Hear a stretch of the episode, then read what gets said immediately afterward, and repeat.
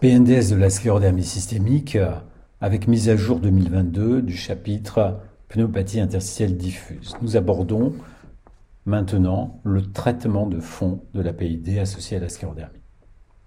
En raison d'un consensus d'experts favorables, le groupe de travail recommande de traiter les patients avec PID progressive, les patients avec PID sévère d'emblée et les patients avec PID à haut risque de progression, tel que nous l'avons défini précédemment. Ceci doit être discuté en RCP. L'objectif thérapeutique est principalement la stabilisation de la dégradation de la CVF au cours du temps, voire son amélioration.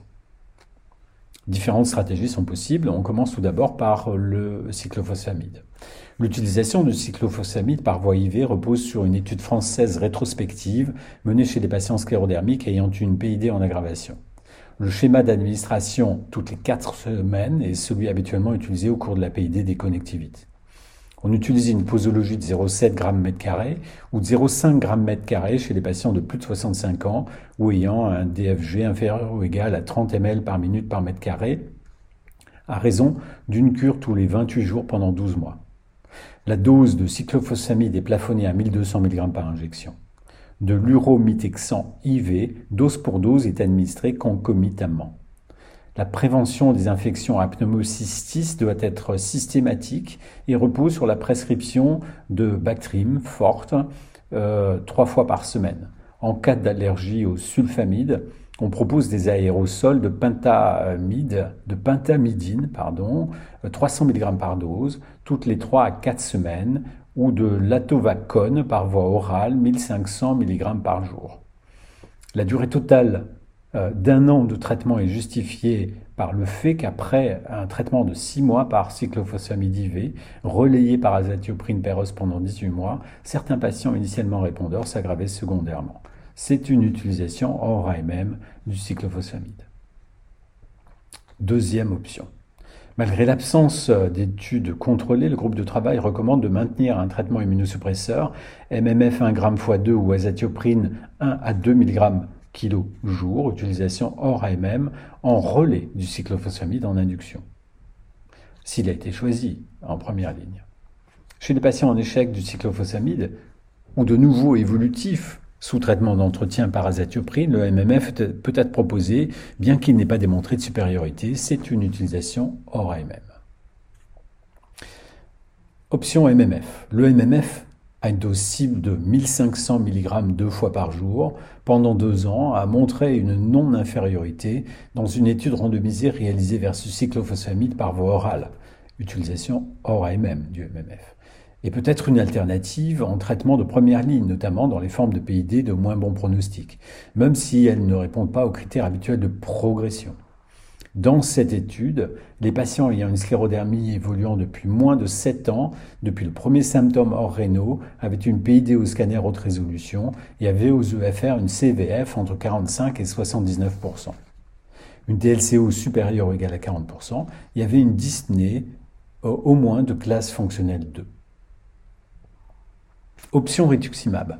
Le rituximab a fait l'objet de deux essais randomisés de faible effectif avec des résultats positifs sur la CVF. Une étude européenne rétrospective n'a pas retrouvé d'amélioration de la PID sous, rituximab.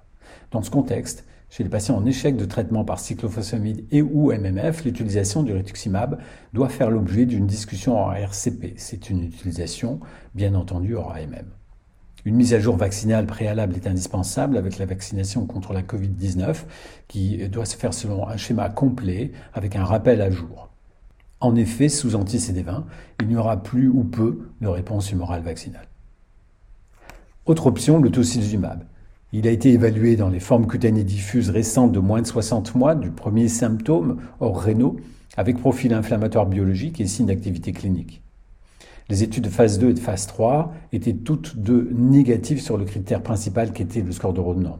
Mais sur un des critères secondaires, l'atteinte interstitielle pulmonaire, on observe une certaine préservation des volumes pulmonaires, de la CVF notamment, et une stabilisation des lésions pulmonaires au scanner en comparaison au placebo, dans les analyses post-hoc de cet essai de phase 3.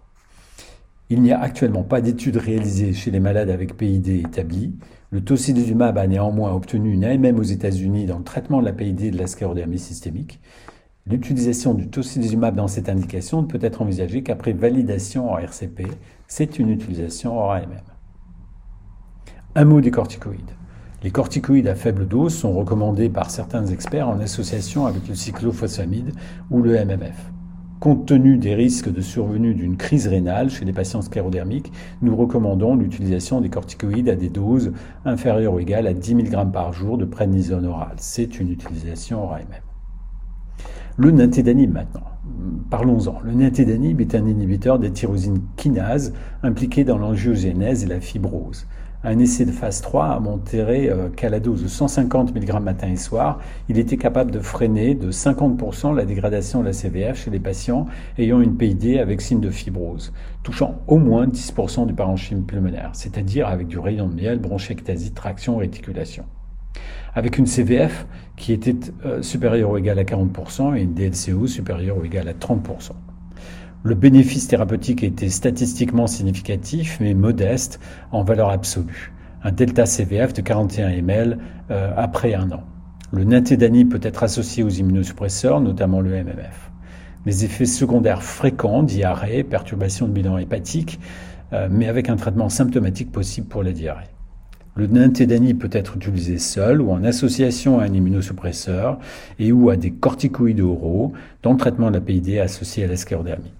Là, c'est une utilisation dans le cadre de l'AMM. Autre option, l'intensification thérapeutique avec autogreffe. Eh bien, cette intensification thérapeutique avec autogreffe de cellules souches hématopoïétiques peut être discutée, peut être envisagée chez certains patients bien sélectionnés ayant une forme rapidement progressive de la sclérodermie. Euh, référez-vous à l'annexe 4 euh, du PNDS, mais doit être euh, réalisé dans des centres experts accrédités, évidemment, pour ces pratiques. Et vous avez la liste dans l'annexe 9 du PNDS, toujours après discussion en RCP dédié. La transplantation pulmonaire, c'est une option euh, possible dans les formes de PID avec insuffisance respiratoire sévère malgré des traitements euh, précédemment cités et en l'absence d'autres atteintes viscérales sévères. Une transplantation peut donc être envisagée. Les résultats d'une greffe pulmonaire sont superposables en termes de survie à ceux obtenus pour les patients euh, ayant une transplantation pulmonaire pour hypertension artérielle pulmonaire idiopathique, mais moins bons que ceux ayant une fibrose pulmonaire idiopathique. Un groupe français d'experts a proposé une liste de contre-indications absolues relatives à la transplantation pulmonaire chez les patients ou cardiaques, chez les patients atteints de sclérodermie. Référez-vous à l'annexe 5. Ensuite, vous trouverez euh, une figure avec un algorithme pour la prise en charge de la PID euh, nouvellement diagnostiquée qui fait la synthèse de, ce qui a été dit euh, précédemment. Ce qu'il faut retenir surtout de cet algorithme, c'est que lorsque vous avez un nouveau patient pour qui vous faites un scanner mettant en évidence pour la première fois une pneumopathie infiltrative, eh bien dans ce cas, si c'est une pneumopathie étendue, c'est-à-dire plus de 20% selon les critères de Go, ou un patient ayant une PID euh, limitée mais à haut risque de progression, tel que nous l'avons euh, défini euh, précédemment, notamment un âge à plus de 60 ans, afro-caribéen, un homme avec des anticorps anti-SCL70, une forme cutanée récente, une forme avec marqueur inflammatoire, eh bien vous discuterez en RCP des stratégies thérapeutiques qui pourront rassembler le MMF, le cyclophosphamide IV ou le tocilizumab et le nintédanib, mais que l'on discutera en association et dans ces situations jamais seul. Et peut-être prioriser d'abord le traitement immunosuppresseur ou le biologique. Le suivi se fera tous les six mois au moins, avec des EFR, le test de marche, et puis un scanner thoracique à 6 ou 12 mois. Si la fibrose progresse, c'est là qu'on discutera un changement euh, de stratégie thérapeutique d'immunosuppresseur, plus ou moins toujours avec le nintédanib, où on pourra rajouter le nintédanib, mais c'est là qu'on discutera l'intérêt euh, du euh, rituximab, soit seul, soit en combinaison avec le MMF. Et c'est en cas d'échec qu'on pourra discuter de la transplantation et peut-être avant l'autogreffe de cellules souches hématopoïétiques en tout cas la première ligne thérapeutique. Et chaque ligne thérapeutique doit être évaluée à six mois de traitement sur la base des données cliniques. comme je l'ai dit, la classe fonctionnelle NYHA ou le score euh, MMRC, le test de marche de 6 minutes. Et puis les OFR, bien évidemment, pour dépister les patients qui euh, continueraient à se dégrader.